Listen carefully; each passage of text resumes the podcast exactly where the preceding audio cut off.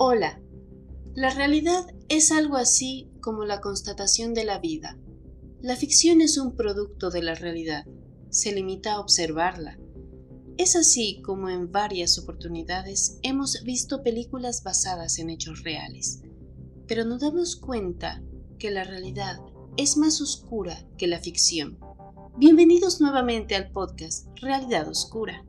El día de hoy les hablaré sobre John McAfee McAfee nació en Sydenford, Gloucestershire, Reino Unido, el 18 de septiembre de 1945, en una base del ejército estadounidense. Su padre, norteamericano, que estaba destinado allí, y su madre era británica. Se crió principalmente en Salem, Virginia. McAfee dijo que se sentía tan británico como estadounidense. Cuando tenía 15 años, su padre, que era un alcohólico abusivo, se suicidó de un disparo. Cuando esto pasó, él mismo comenzó a consumir alcohol y drogas, pero pudo conservar su carrera académica. Recibió una licenciatura en matemáticas en 1967 de Roanoke College, que posteriormente le otorgó un doctorado en ciencia honorario en 2008. En 1969, como asistente de enseñanza que estudiaba un doctorado en matemáticas en el Northwest Louisiana State College, fue despedido por acostarse con una de sus estudiantes, lo que lo llevó a su primer matrimonio de corta duración. Utilizó sus habilidades en una serie de trabajos de programación con algunas de las mayores organizaciones de tecnología de la época, como la NASA, General Electric, Siemens, Univac y Xerox, a la vez que continuaba inmerso en sus adicciones. Las cosas llegaron a un punto crítico en la década de los 80, después de que su esposa fue despedida y su dependencia de las drogas lo obligó a buscar ayuda.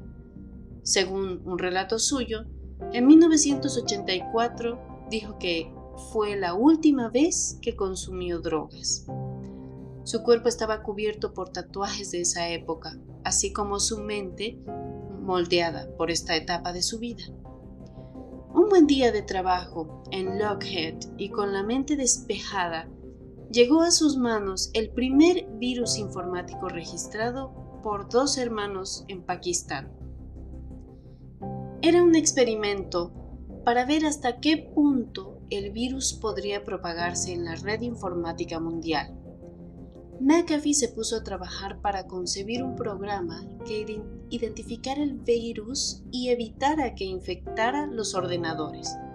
Lo consiguió al principio se dio el software gratuitamente para las empresas, pero cuando fue consciente del éxito, decidió vender licencias del primer antivirus del mundo. En 1987 tuvo la epifanía que le haría de oro. Probablemente estén familiarizados con el nombre McAfee, incluso si nunca han oído hablar de John McAfee. Este es uno de los proveedores de software de antivirus más utilizados para PC con Windows y se le reconoce como una empresa pionera en ciberseguridad. Su empresa fue creada con la esperanza de aprovechar el floreciente campo de la tecnología antivirus. Su modelo de negocio fue clave en su adopción. McAfee se ofrecía gratis a los usuarios particulares de forma inicial pero cobraba a las empresas más importantes del país, entonces sobrevenidas por los primeros virus informáticos. La empresa de antivirus creció, pero sin su fundador. McAfee vendió su participación en la compañía en 1994 por aproximadamente 100 millones de dólares, aunque su fortuna cayó a alrededor de 4 millones tras la crisis financiera del 2007. En 1994, McAfee renunció a la empresa, que llegó a su cúspide pero sin él. Desde, desde, entonces la compañía ha tratado de distanciarse de McAfee, llegando incluso a cambiar de nombre de la empresa por Intel Security tras su compra de 7.7 mil millones de dólares en 2010 por parte del fabricante de chips de computadora Intel. Trucos como la creación de un antivirus móvil ayudaron a generar notoriedad nacional, al igual que su escritura de un libro advirtiendo sobre la amenaza del virus. Avivó los temores sobre el virus Michelangelo en 1992, justo cuando su empresa de rápido crecimiento cotizaba en la bolsa de valores Nasdaq, lo que inmediatamente hizo que su participación valiera 80 millones de dólares. Al año siguiente, dejó el cargo de director ejecutivo y vendió su participación. Ese año también fundó Tribal Voice, que diseñó uno de los primeros sistemas de mensajería Pop Wow para Windows y lo vendió en 1999. En el año 2000, cuando el mundo entró en el pánico por la amenaza del nuevo milenio, McAfee compró 280 acres en Colorado. Construyó una propiedad y comenzó un retiro de yoga. También escribió cuatro guías de espiritualidad. Estaba divorciado de su segunda esposa, Judy, una zafata con quien se casó en sus primeros años de McAfee Associates y que había ayudado a construir la empresa en 2002. Como dijo su novia de mucho tiempo, Jennifer Irving, John siempre ha estado buscando algo. Compró eh, propiedades en lugares deseables como Hawái Nuevo México, fundó una escuela de vuelo e invirtió en una empresa de antivirus firewall de nueva creación, Zone Labs.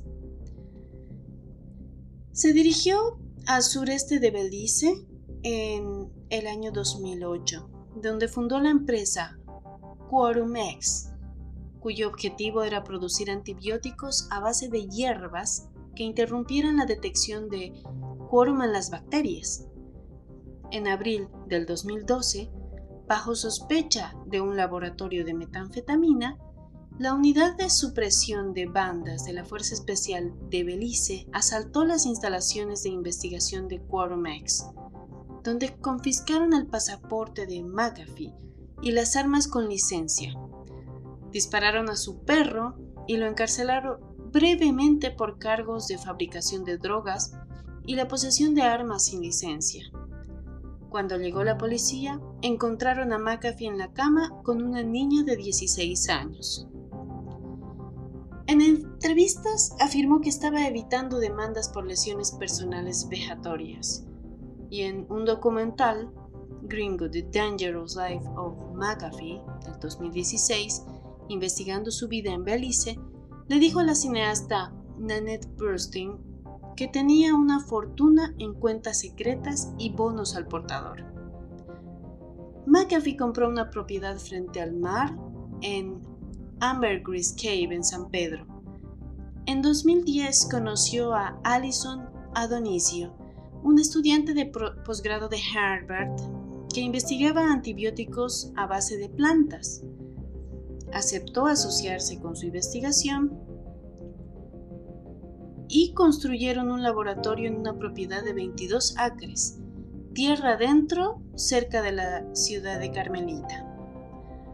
Por temor a los gángsters, comenzó a armar su propia fuerza de seguridad, compuesta en gran parte por delincuentes cuando un gángster local, David Middleton, supuestamente lo amenazó, hizo un pacto con otro.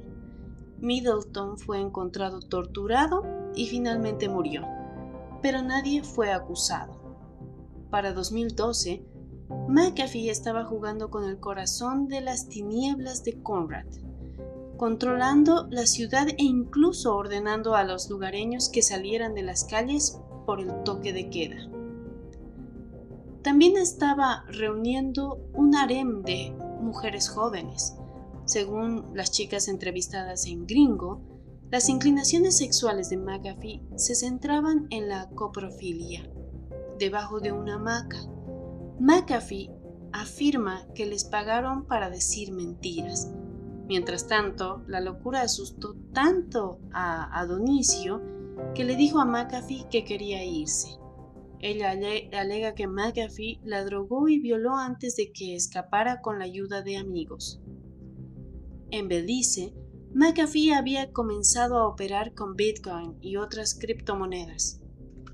En Oregon, terminó por desarrollar una fe ciega en ellas, entusiasmado por las posibilidades que se abrían con una moneda no controlada por ningún gobierno y fácil de mover por todo el mundo. Él aseguraba que vivía del dinero que consiguió con la venta de McAfee y las inversiones realizadas en años posteriores en criptomonedas, pero reconoce que su papel de evangelista para estas monedas también le han aportado beneficios. En una ocasión, una muchacha de 16 años le robó su pistola y le disparó ocasionándole la pérdida de audición en un oído. En otra ocasión, la misma muchacha le puso un cuchillo en el cuello y McAfee le espetó, vamos, mátame. Estos sucesos eh, se vieron provocados por los celos, ya que McAfee mantenía una relación abierta con la adolescente y un séquito de mujeres jóvenes, en su mayoría prostitutas, con las que convivía y mantenía relaciones. Más tarde, en 2012, McAfee se convirtió en el tema de un frenesí mediático en torno a la muerte de su vecino Gregory Fall. Fall estaba furioso por el estilo de vida disruptivo de McAfee, caracterizado por una multitud ruidosa de niñas menores de edad y guardaespaldas. Se quejó con el alcalde local sobre los nueve perros perturbadores de McAfee. Dos días después, el ama de llaves de Fall lo encontró muerto de una herida de bala en la cabeza. Cuando las autoridades locales buscaron a McAfee como una persona de interés en su investigación, McAfee se dio a la fuga, alegando que sería silenciado si lo metían en la cárcel. McAfee realizó entrevistas mientras vivía como prófugo hasta que fue detenido y arrestado en Guatemala en diciembre. Buscó y se le negó asilo político de Guatemala. Luego fingió dos ataques cardíacos en prisión para evitar la deportación a Belice. Funcionó. McAfee fue deportado a Miami. En los Estados Unidos, McAfee continuó siendo noticia. En 2015, anunció su candidatura a la presidencia como candidato del recién formado Cyber Party. Más tarde ese año, cambió su boleto al Partido Libertario. Perdió en las primarias, quedó tercero. Ante la derrota, se compró un yate y comenzó a navegar el Mar Caribe en compañía de su mujer. Un tiempo después, en el que se convirtió en un colaborador habitual de Alex Jones en Infowars y en otros canales vinculados a movimientos de ultraderecha y teóricos de la conspiración, al mismo tiempo comenzó a elogiar a Che Guevara y al gobierno de los Castro en Cuba. A finales de 2018, anunció que volvería a presentarse a la presidencia de Estados Unidos como candidato del Partido Libertario. Sin embargo, a principios del 2019, el gobierno federal imputó distintos delitos, por los que más adelante fue detenido en Barcelona, relacionados con la estafa y el impago de impuestos. El propio McAfee disfrazó los hechos de persecución política, anunció que continuaría con su campaña en el exilio y reconoció que no había hecho sus declaraciones de impuestos desde el año 2010, ya que consideraba que los impuestos deberían ser ilegales. Cuando su yate atracó en la República Dominicana, fue detenido por entrar ilegalmente al país portando armas. McAfee pasó cuatro días en una cárcel dominicana junto a quienes la acompañaban en el yate consiguió introducir un teléfono de contrabando en prisión y compartió unas delirantes fotos del lugar de su arresto. Una situación ante la que las autoridades de la República Dominicana decidieron quitarse el problema de encima y enviarle a Inglaterra. Incautaron el yate y las armas de McAfee y le metieron en un avión con destino a Madrid en compañía de su mujer, para más adelante volar hacia Londres. Su deportación de la República Dominicana marca un inicio de una etapa en la que McAfee comienza a trabajar la autoficción en Twitter, donde asegura que se trata de un fugitivo internacional que se mueve de una frontera a otra utilizando vuelos clandestinos. Un tiempo en el que se agotó la paciencia de las autoridades norteamericanas que emitieron una orden de búsqueda y captura internacional en su contra. John McAfee era acusado en Estados Unidos de fraude fiscal. Fue detenido en octubre del 2020 en el aeropuerto de Barcelona, cuando se disponía a viajar a Estambul. Tras la publicación por un procurador estadounidense de un acta de acusación en su contra por haber omitido declarar más de 10 millones de dólares de ingresos entre el 2014 y 2018 por la promoción de las criptomonedas, servicios de consultoría, conferencias y derechos vendidos para un documental sobre su vida, las autoridades estadounidenses habían emitido una orden de captura por Interpol y pedido su extradición. La autorización de la justicia española a su extradición podía aún ser el objeto de apelación y la autorización debía ser aprobada por el gobierno español. El tribunal español insistió en que no existía un vínculo evidente de que el activismo de McAfee como candidato en las primarias estadounidenses por un partido políticamente radical y muy marginal, según sus palabras, hubiera motivado las acusaciones fiscales en su contra. Esta fue una referencia al intento de McAfee de postularse como candidato presidencial del Partido Libertario en 2015. El tribunal agregó que no había señales de riesgo o peligro que representaba para Estados Unidos. Tiene más que ver con cuestiones subjetivas, condenadas y justificaciones presuntamente exculpatorias que no tienen un fundamento sólido en realidad. El máximo tribunal del país subrayó que la importancia social, económica o en cualquier otra área del empresario de software no le otorga inmunidad. Los jueces tampoco aceptaron la oferta de McAfee de evitar la deportación por razones humanitarias. Y el hombre de 75 años dijo que si lo enviaban a Estados Unidos, pasaría el resto de su vida tras las rejas, en lo que esencialmente equivaldría a una cadena perpetua.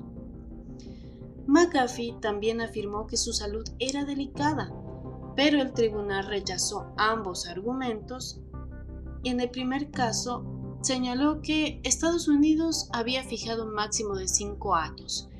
Esa era la pena que él enfrentaba. Esto no es cadena perpetua, incluso en el caso más desfavorable para sus intereses. En el segundo caso, el tribunal dijo que no veía a McAfee enfermo o que tuviera grandes problemas de salud. Con la noticia de la decisión del tribunal en las manos, McAfee pidió a las 4 de la tarde pasar un rato en su celda. Eh, esta celda la compartía con otro recluso. Este es un derecho que tienen los presos cuando no realizan ninguna actividad por la tarde. Según fuentes penitenciarias, McAfee quedó solo en su celda. Estas mismas fuentes aseguran que la persona que compartía su celda no estaba con él poco después de las 6 de la tarde, cuando los trabajadores de la prisión llegaron a la celda, lo encontraron colgando. La policía catalana, los mozos de escuadra, están tratando la muerte como un suicidio y no han encontrado ningún indicio de delito, según fuentes policiales. El Departamento de Sanidad catalán también asegura que todo indica que podría tratarse de un caso de muerte por suicidio. El abogado de McAfee, Javier Villalba, dijo a la agencia de noticias Reuters que el suicidio fue la causa de la muerte. Dijo, este es el resultado de un sistema cruel que no tenía ninguna razón para mantener a este hombre en la cárcel durante tanto tiempo. Un tribunal de instrucción de Martorell está viendo el caso.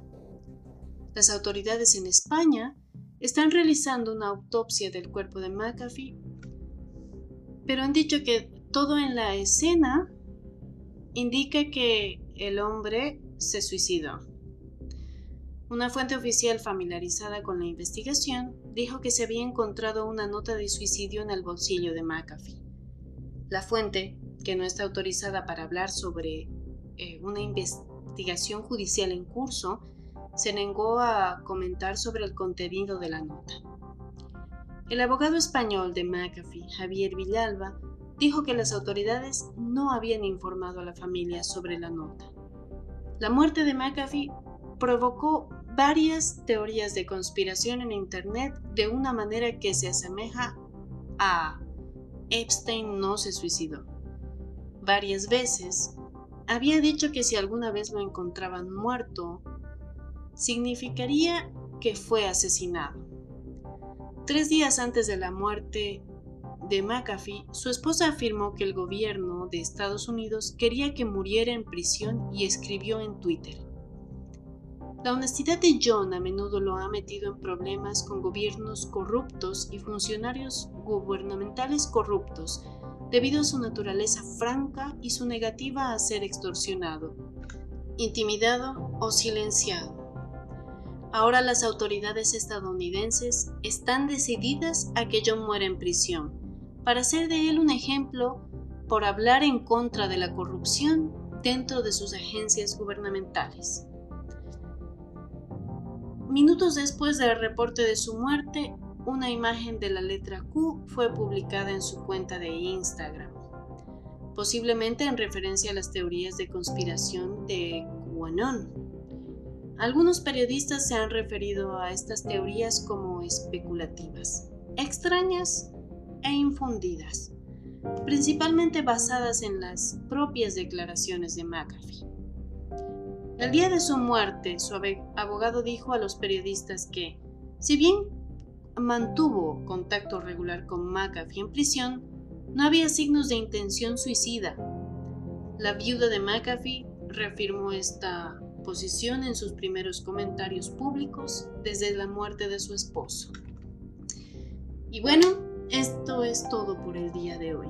Este me pareció un caso bastante interesante, es muy actual y realmente es como una película la vida de John McAfee.